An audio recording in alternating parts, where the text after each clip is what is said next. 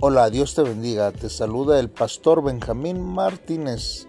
Hoy domingo 15 de mayo estamos eh, tomando este devocional y espero que sea de bendición para tu vida. Pero antes queremos felicitar a todos los maestros que nos sintonizan hoy en su día, esperando que Dios llene sus vidas de grandes bendiciones y que la labor que han hecho y están haciendo sea eh, más que nada satisfactoria, ¿verdad? Por la educación que comparten hacia eh, los demás.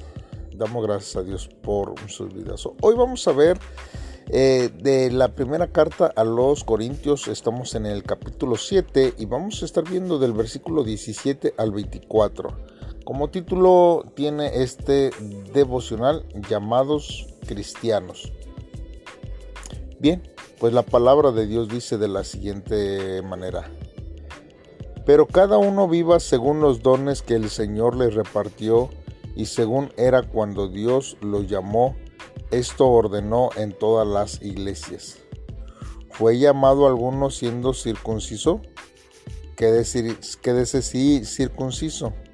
¿Fue llamado alguno siendo incircunciso? No se circuncide. La circuncisión nada significa y la incircuncisión nada significa. Lo que importa es guardar los mandamientos de Dios. Cada uno debe quedarse en el estado en que fue llamado. ¿Fuiste llamado siendo esclavo? No te preocupes, aunque si tienes oportunidad de hacerte libre, aprovechala. Porque el que en el Señor fue llamado siendo esclavo, libertó es del, del Señor. Asimismo, el que fue llamado siendo libre, esclavo es de Cristo. Por precio fuisteis comprados, no os hagáis esclavos de los hombres. Cada uno, hermanos, en el estado en que fue llamado, así permanezca para con Dios. Bien, hermanos, pues ahora vamos a ir a la meditación de la palabra de Dios. Primero, hermanos, Debemos de aceptar con satisfacción el entorno y las circunstancias concedidas por Dios. Por ejemplo, en los días del apóstol Pablo, algunos judíos intentaron borrar las marcas de la circuncisión con cirugías menores para poder establecer amistad y negocios con griegos. Cada vez que iban a los baños públicos, temían encontrarse con algunos griegos antisemitas y sufrir algún agravio por ello. Por otro lado, hermanos, estaban los judaizantes que sostenían que para que los gentiles pudieran formar parte del pueblo de Dios, debían ser circuncidados. Nosotros debemos que ver que aquí se destaca que la circuncisión no es una condición para la salvación, hermanos ya que ésta depende exclusivamente de la fe y la obediencia hacia el Señor. Por eso debemos esforzarnos, hermanos, para cumplir la palabra de Dios antes de mirar el entorno en el que nos encontramos. Sin embargo, hermanos, todos los cristianos, eh, por lo regular, hermanos, tienen una doble identidad.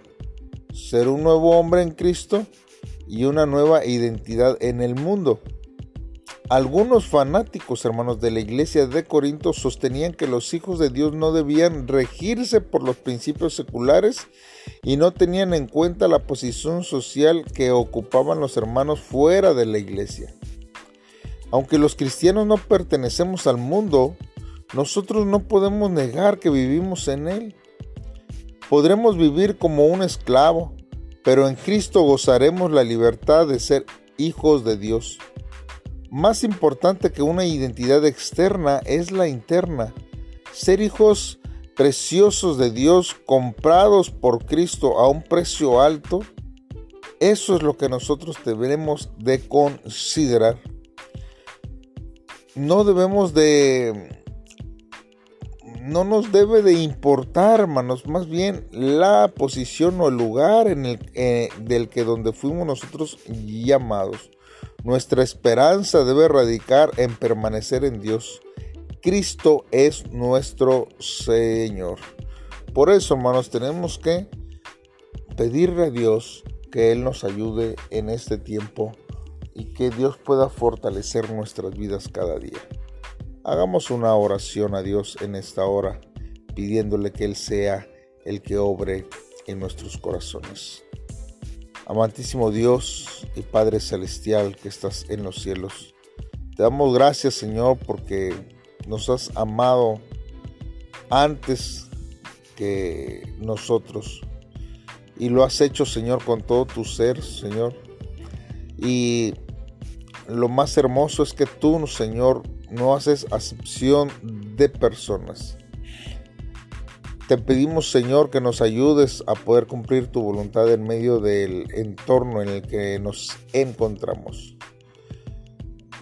Señor, trataremos de poder recordar que las circunstancias y el mundo pueden cambiar, pero tu compañía, Señor, siempre estará permanente sobre nuestra vida. Dios, guíanos, fortalécenos y que podamos nosotros cada día reflejar tu amor hacia nuestro prójimo. En el nombre de Cristo Jesús te lo pedimos, Dios. Amén. Muy bien, hermanos, Dios les bendiga. Espero que haya sido de bendición y nos vemos mañana con un devocional más y un tema más de acuerdo a esta carta a los Corintios, la primera carta a los Corintios que estamos eh, meditando. Dios te bendiga, un saludo, un abrazo fuerte donde quiera que te encuentres. Bendiciones.